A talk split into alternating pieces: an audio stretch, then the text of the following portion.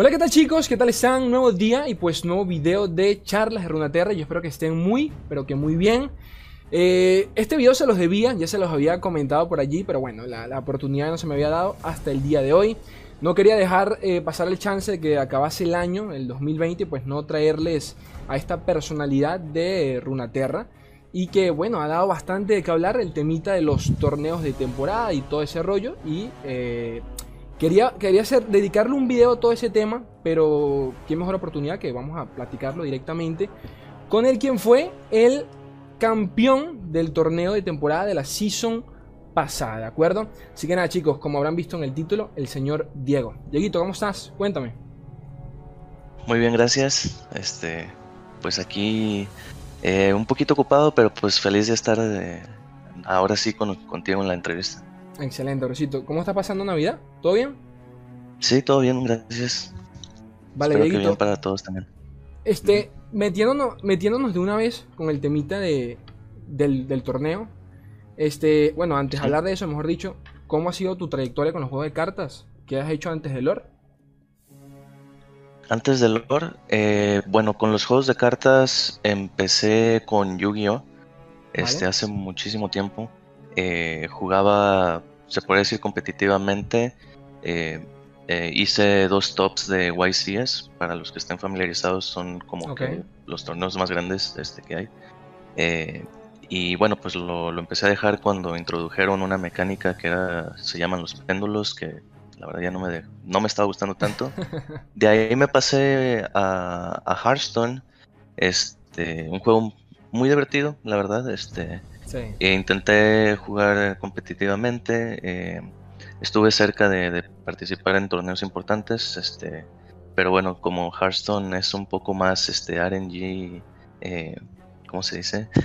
bueno, pues yo no tengo mucha suerte, vaya. Entonces a veces no me favorecía mucho eso.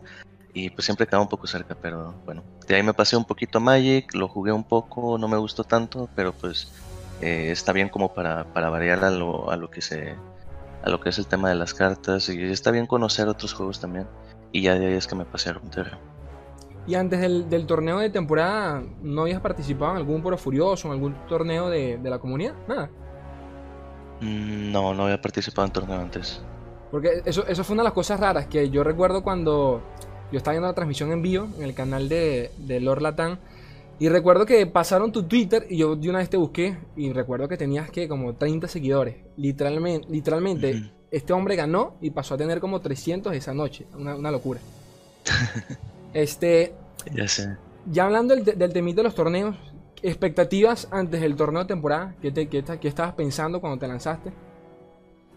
Cuando clasificaste, mejor dicho. Bueno, pues cuando clasifiqué, eh, pues bueno, mi mentalidad era más o menos este, intentar leer el, meta que iba a ser de, los jugadores. Este, eh, que de hecho también fue lo que intenté cuando jugué las, las rondas, este, las primeras rondas, las cinco, las suizas, por así decirlo, aunque este, porque bueno, eh, algo que me, que yo estoy muy acostumbrado a torneos. Eh, porque, bueno, porque jugaba Yugi, porque jugaba Hearthstone y, Hearthstone sí lo jugaba muy, muy seguido tratando de jugar torneos. Y hay un formato de Hearthstone muy parecido a este que se llama Conquest, que agarras tus tres decks diferentes, banes uno y juegas con los otros. Y lo que yo hacía mucho eh, era hacer mis lineups en base a, hacer decks fuertes contra lo que sé que se va a jugar y banear lo que sé que no voy a poderle ganarle con esos, como para tener como que una ventaja me funcionó muy bien este, en los suizos. Me fui, bueno, pues nada más perdí un juego en, en, las suizas. Ya. Este, y ya cuando fue el top, eh, me puse a ver las listas de lo que la gente estaba jugando y, y bueno, más o menos como tirándole a, a qué es lo que se va a jugar más. En este caso, pues no era tanto lo que esperaba como estaba en, en, los, en los Opens, que había más Fearsomes. Acá no tanto. Y ahí ya es donde decidí cambiar uno de mis decks para poder tener mejor juego contra eso. ¿Cuándo fue que te diste cuenta que realmente podías ganar? Este, pues no, la verdad es, es algo que, que no, bueno, yo, yo lo siento así, no sé si para otros funciona igual, pero para mí no tener en mente eh, ni los premios, ni la presión, ni nada es un factor muy importante porque te ayuda a mantenerte concentrado en los juegos. Este, y, por ejemplo, digo, no sé si, es el caso de algunos o de muchos, pero si yo estuviera pensando de que y si hago esta jugada mal, ya no me gano tanto, o no sé, siento que eso me podría desconcentrar. La verdad es que eh, nunca pensé en, en nada, nada más estaba jugando. Ya entiendo. O sea, te lo tomas lo más tranquilo posible. así es. Ahora bien, Dieguito, un temita que hubo bastante eh, posterior al torneo de temporada. Que bueno, yo que me la paso en el tema de las redes sociales y, de raid más que nada. Vi bastantes eh, jugadores top, por así decirlo, bueno, entre comillas profesionales que se quieren dedicar a futuro en lore. Bueno, quejándose, ¿no? El formato del, del torneo. Muchos llamaban que, bueno, básicamente era un temita de suerte el que ganase y poquito más. Entonces, ya para darles a los chicos acá un poquito de contexto. Eh, se podría decir que el formato que tuvimos en el torneo de temporada es un formato inclusivo, en donde básicamente cualquier jugador tiene la posibilidad de, eh, bueno, coronarse como el mejor jugador de las Américas, nada más y nada menos. Eh, pero en otros juegos de cartas o en cualquier otro juego tenemos otro tipo de formatos que se podría llamar formato exclusivo, que es básicamente por equipos, en donde tienes que pertenecer a un equipo para poder clasificar, bla, bla, bla, bla. Y bueno, el recorrido es muchísimo mayor, mucho más complicado no cualquiera puede pertenecer a ese, puede entrarle a ese formato como sin, eh, más. Entonces, de las críticas que leí bastante, esos días posteriores al torneo, fue que, bueno, que mucha gente no quería este formato. Pues, o sea, los profesionales más que nada, los que ya llevan tiempo jugando, no les molestó un poquito. Pienso yo, ya, ya esto es salseo sin más, pienso yo que fue directamente porque perdieron. Y obviamente muchos se sintieron que el, el, el temita del RNG, de la suerte de los suizos, pues no les jugó a favor. Entonces yo quería saber qué pensabas tú de eso, o sea, cuál debería ser la decisión de Rigot a futuro. ¿Te sentiste cómodo con el formato o crees que para el competitivo debería cambiar? No, pues la verdad es que está como que muy contraintuitivo eso de que solamente puedan invitar a, personas que, que, son de equipos y porque realmente las personas que calificaron calificaron por su skill, no por pertenecer a algún este equipo. Entonces, la verdad no, no veo el problema con eso. o sea, en ningún momento sentiste el temita de la suerte. O sea, tú pensaste que jugaste lo mejor y te salió todo bien, ¿no? Sí, la verdad es que sí, sí pude notar unos dos misplays ahora que vi las repeticiones que no fueron mayores. Este, afortunadamente no, no cambiaron como, no iban a cambiar como la partida. Pero eh, este es un juego que casi no tiene eh, RNG. Este, a comparación de Hearthstone, digo, si, no sé si alguna vez has jugado. Sí, sí, claro. Eh, las cartas competitivas en Hearthstone, todos los mazos tienen cartas de RNG y dependes de eso para. Digo, obviamente puedes jugar a tus, a tus outs, este, decir de que si me sale esto con esta RNG, puede que gane y esto, que también este, incluye tener skill pero hacerlo menos dependiente del RNG. En Runeterra hay muy poquitas cartas que hacen eso, este, tener RNG, y si la tienen es muy controlada, entonces no, no, no veo que haya afectado mucho. Luego de que ganaste, ¿cambió algo en ti, en tu perspectiva de, a futuro del juego? ¿Pertenecer en algún, algún equipo o algo cambió por allí? Eh, pues me han ofrecido, pero ahorita la verdad como las ofertas piden que uno sea un jugador, como se dice, de rendimiento, o sea que esté jugando constantemente torneos, es algo que yo no puedo este ahorita por, por el tiempo y por el trabajo. Este, pero digo, no me voy a cerrar la oportunidad a lo mejor en un futuro. Eh, pues, pues ver a ver cómo va. Digo, si, si en un futuro tengo un poco más de, de tiempo, también eh, estoy pensando en, empezar a streamear a lo mejor unas dos o tres horas eh, al día, ya comenzando el año, y pues a ver cómo va. ¿Ya tienes las redes sociales de tu Twitch? Porque no, no lo recuerdo. Eh, pues no he actualizado el Twitter, por ejemplo, con mi Twitch. Este, sí tengo mi, mi Twitch, este, bueno, tengo mi canal de Twitch que lo uso para ver Twitch porque veo más de lo que juego realmente. Claro. Este, pero pues sí pienso ir a este avisando ahí por Twitter a, ver cómo este cuándo empieza y todo.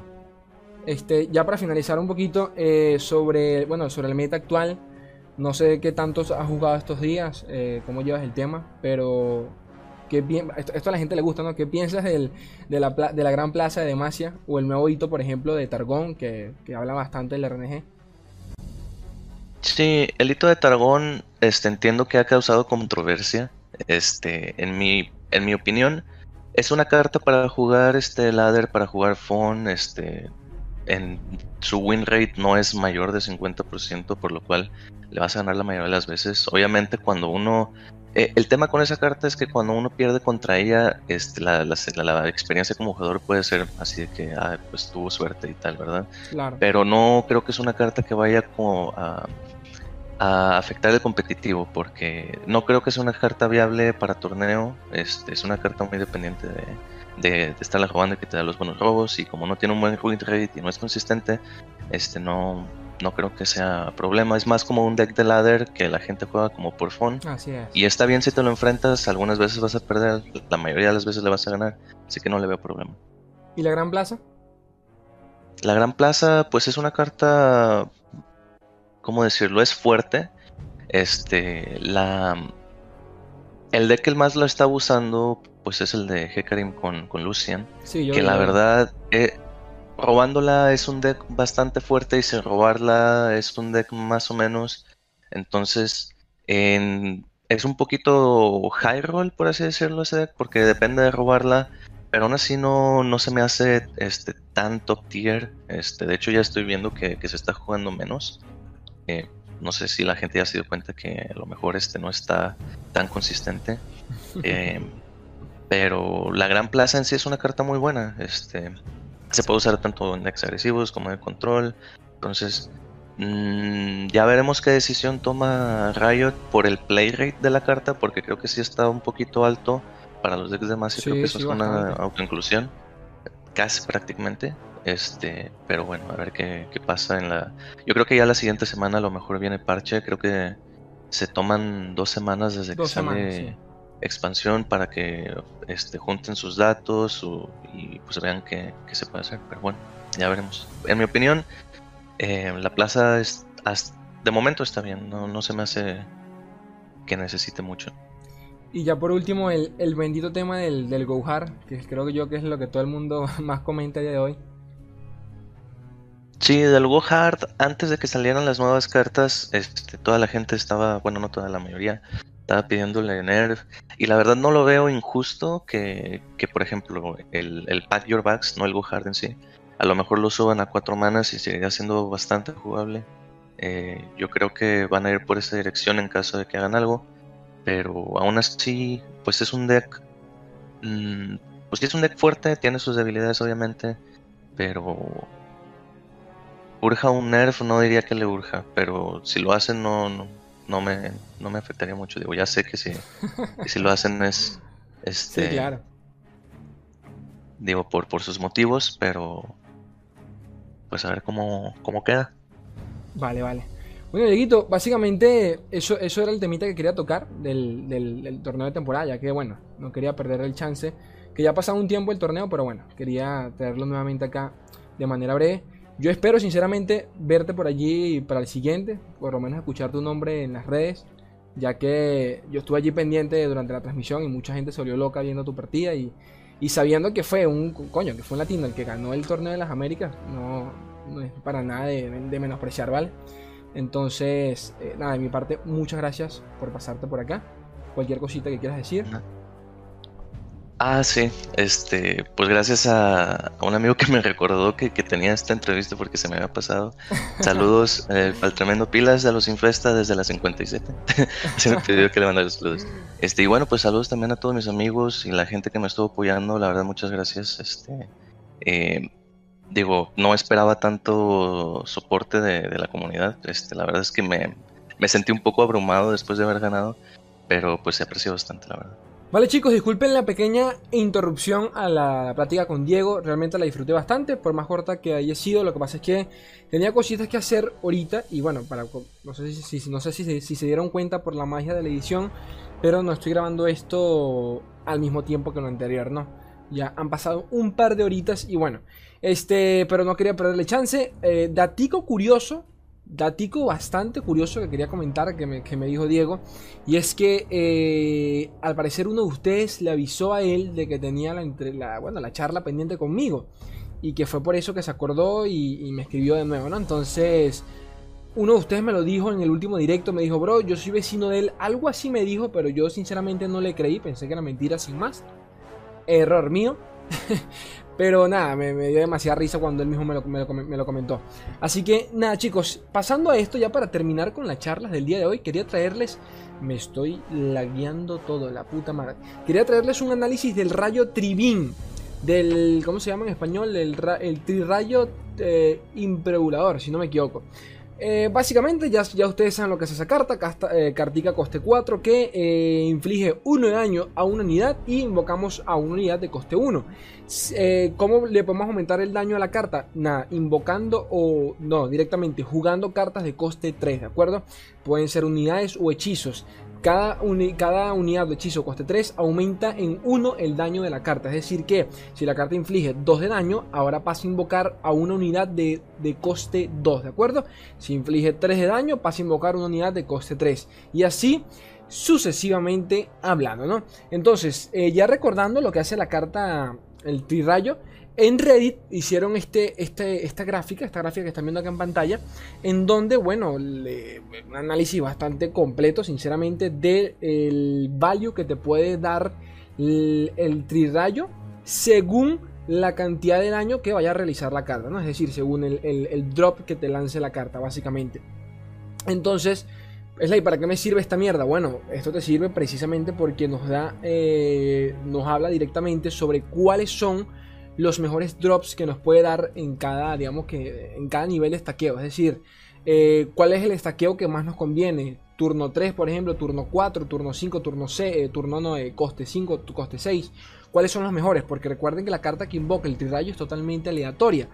Entonces me ha pasado que me, ha salido una pedazo de mierda como todo lo contrario. Entonces allá es a donde vamos. ¿Cuáles son los mejores drops que nos puede dar la carta según el coste, según el coste de maná. Entonces, nada. ese, es el, gráfico que van a estar viendo aquí en pantalla. Mientras tanto, yo voy a estar leyendo eh, la guía que nos dio el man en cuestión, que la dejo, la dejo en Reddit. Entonces, yo sé que por aquí la gráfica se ve un poquito pixeleada, un poquito bastante, sinceramente. Pero es que no, no, no doy como meter la bendita, la bendita gráfica y al mismo tiempo mostrarles el contenido del post, porque también es importante. Pero bueno, el caso es que para que entiendan, sencillamente la barra azul significa el poder de que tiene cada unidad de, ese coste, de coste 1 en este caso. Eh, la barra anaranjada representa la vida de las unidades o el, del promedio de las unidades del coste 1 y la barra amarilla es básicamente el value que se le puede sacar eh, suma eh, dada la suma de tanto la vida como del daño ¿no? entonces eh, teniendo en mente, pues aquí tenemos también coste 1, coste 2, coste 3, coste 4, hasta coste 10 y podemos ver el promedio de cuánta vida o cuánto daño tienen todas las unidades, todas las unidades de dicho coste. Que esto es bastante importante y ustedes dirán, oye, pero ¿para qué me sirve esto? Claro que es importante para entender cuándo es mejor utilizar el tri-rayo, tan simple como eso. Entonces el man por acá nos comenta que el salto de value más grande en términos del, drop que nos puede dar el tri-rayo sucede eh, del drop 4 al 5 y del 7 al 8. ¿Qué quieres decir con esto? Slay, explícame. Bueno, básicamente que del 4 al 5, aquí tenemos el 4, tenemos el promedio del tipo de cartas que nos puede salir, es decir, con 3 de daño, eh, casi 3, 3, de daño en su totalidad. Y eh, con 3.4 de vida, es decir, que hay chance de que alguna carta, hay un poquito de chance de que las cartas también nos den 4 de vida, pero que en su mayoría todas van a ser van a tener 3 de vida, es decir, van a ser un 3-3. Entonces, este, él dice que el, salto más grande de value ocurre precisamente cuando la subes a nivel 5, o bueno, cuando, cuando aumentas el, daño a 5, entonces eh, es, el salto más grande que hay en toda la gráfica. También ocurre cuando es de 7 a 8 básicamente para que entiendan, eh, si tienen la carta, si tienen la carta en 4 de daño y pueden darse el lujo de stackearla un poquito más y subirla a 5, háganlo. Básicamente por temas de value y de, uso, ¿no? básicamente hablando. Por cierto, esta barra, esta barra gris que están viendo acá, ustedes dirán, hey, pero qué coño de la madre es eso. Bueno, esa barra gris precisamente se refiere a, eh, aquí lo coloca él como efecto subjetivo que es eh, la utilidad que puede tener la carta, pero como es algo totalmente subjetivo, es decir, depende de cada partida, depende de cada enfrentamiento, depende del propio deck en donde se utilice el tirrayo. Porque yo lo, estaría, yo, o sea, yo lo estaría evaluando todo esto en base a Noxus Real. Él también lo evalúa en base al Noxus Real, pero como también se utilizan otros decks, pues eh, digamos que el uso de cada carta que te puede dar es totalmente puede variar, ¿no? Hasta el propio meta puede hacer que varíe el uso de cada carta. Pero para que entiendan eh, cuál es, qué significa esta barra aquí gris, ¿no? Entonces, bueno, dicho eso, importante, si lo tienen en coste 4, suban a coste 5 los drops. Si lo tienen en 7, intenten eh, a 8 de daño para que el drop sea muchísimo mejor. Porque como les digo, no crean ustedes que el simple hecho de que, eh, ¿cómo decirlo? Hay drops de coste 2 que son mejores que drops coste 3. Entiendan eso, hay drops coste 9 que son mejores que coste 10. Entonces, teniendo, bueno, la propia gráfica te lo dice, dense cuenta que el nivel de value es mucho mejor un coste 9 que un coste 10, para que entiendan eso. Evaluando también los efectos y todo el tema, el mismo, mismo establece que los efectos de las cartas coste 9 son mejores que las de coste 10 o suelen ser más decisivas. Así que dense cuenta que el, coste del drop, el coste de maná del drop que nos dé el trirrayo no significa, en, términos reales, no significa nada, ¿de acuerdo? Seguimos por acá, eh, comenta, eh, continúa diciendo que, ah bueno, lo que les, lo que les acabo de decir, los coste 9 suelen ser muchísimo mejores que los coste 10, tan simple como eso. Seguimos, los coste 1 con 2 de poder, o sea, con 2 de daño, son muy raros, eh, pero que bueno, que tienes un, tienes un 13% de probabilidad de que suceda. Esto lo digo porque bueno, para que sencillamente saquen la cuenta de si, si, puedes, si, te, si te puedes salvar de algún tipo de tradeo. Aunque no creo que nadie lanzó un trirrayo de coste 1, ¿no? Pero bueno. Los coste 3 o los drops, eh, los drops de, coste 3 son en su mayoría, eh, en su mayoría no pueden bloquear el Fearsome, ¿de acuerdo? Es decir, si no vamos de nuevo a la gráfica, no vamos al coste 3, Dense cuenta que la barra azul, que es, el indicativo del, del, daño o del promedio de daño que tienen las cartas de coste 3, es de 2.4%. 2% eh, no, de 2.4%. ¿Qué significa eso? Que hay más probabilidad de que la carta de coste 3 tenga 2 de daño que 3 de daño. ¿Ok? Entendiendo eso, es casi imposible, no, no, imposible no, es muy difícil que, eh, bueno, tampoco, tampoco muy difícil, ¿no? Pero ustedes saben cómo es el RNG y la bendita suerte que tenemos nosotros. Pero que es bastante complicado de que te salga una carta de 3 de daño que permita bloquear un Fearsome. Entonces, ¿por qué él comenta Fearsome? Recuerden que él hace todo, todo este análisis en base al Noxus Real. Y cuando nos conviene o no, este, si nos toca un Fearsome en contra, cuando nos convendría o no lanzar el Tirrayo sencillamente para, para bloquear uno de sus Fearsome, uno de, de sus unidades contemibles, ¿no? Los drops coste 3, 4 y 6, ojo a esto, 3, 4 y 6 suelen ser eh, los peores en toda la estadística. Esto en base a eh, el promedio de, unidades que nos pueden dar, según él, son del peor value que se le puede sacar, no solo a nivel de stats, sino también de uso durante la partida. Tienen, que recordar que hay muchas unidades que tienen endebles, hay muchas unidades que, eh, por ejemplo, tienen un coste 5, pero con muy poca vida, por dar un simple ejemplo, hay unidades que esencialmente no nos sirven de nada. Cuando intentamos lanzar el tirrayo, realmente lo que queremos es un bicho pesado que por lo menos nos aguante durante dos rondas. Básicamente eso es la verdad. El tirrayo cuesta 4 de mana, así que con que nos baje un bicho con 5 de daño o, con 5 de vida ya es realmente worth, porque ya con el tirrayo estás haciendo daño, te quitas una unidad de encima y de paso estás invocando otra. O sea que el value que, te da el tirrayo es abismal. Así que la idea es recuperar ese value dando que, eh, eh, invocando una carta que realmente valga la pena, una carta con buenos stats, ¿no? Entonces, nada, él comenta eso de que las cartas de coste 3, 4 y 6, los drops coste 3, 4 y 6 suelen ser los peores de todo el juego eh, eh, a, nivel de promedio, ¿no? Continúa diciendo que los coste 3, esto que estamos viendo acá, también suelen ser los peores de todo el juego. Este. Eh, y, especifica más, ya que hay ciertas unidades que pueden ser bastante dañinas para la partida. No, él no comenta que son los peores, sino que pueden ser los más, los más dolorosos. ¿En qué sentido? Hace mención de la monja solitaria. Invocar una monja solitaria es retroceder toda tu, o sea, devolver toda tu mesa a la mano y, que, querer cortarte las bolas si tienes un Draven o si tienes ya bichos en la mesa, ¿de acuerdo? Entonces, eh, usa de, ejemplo a la monja solitaria, también usa, por ejemplo, de ejemplo al señor, eh, al perpetuo, que el perpetuo en un mazo como el Noxis Real no te sirve para ninguna verga, ¿de acuerdo? En otro arquetipo quizás, pero en un mazo enfocado en Piltover y Sound o hasta el propio Targón, no te serviría de absolutamente nada.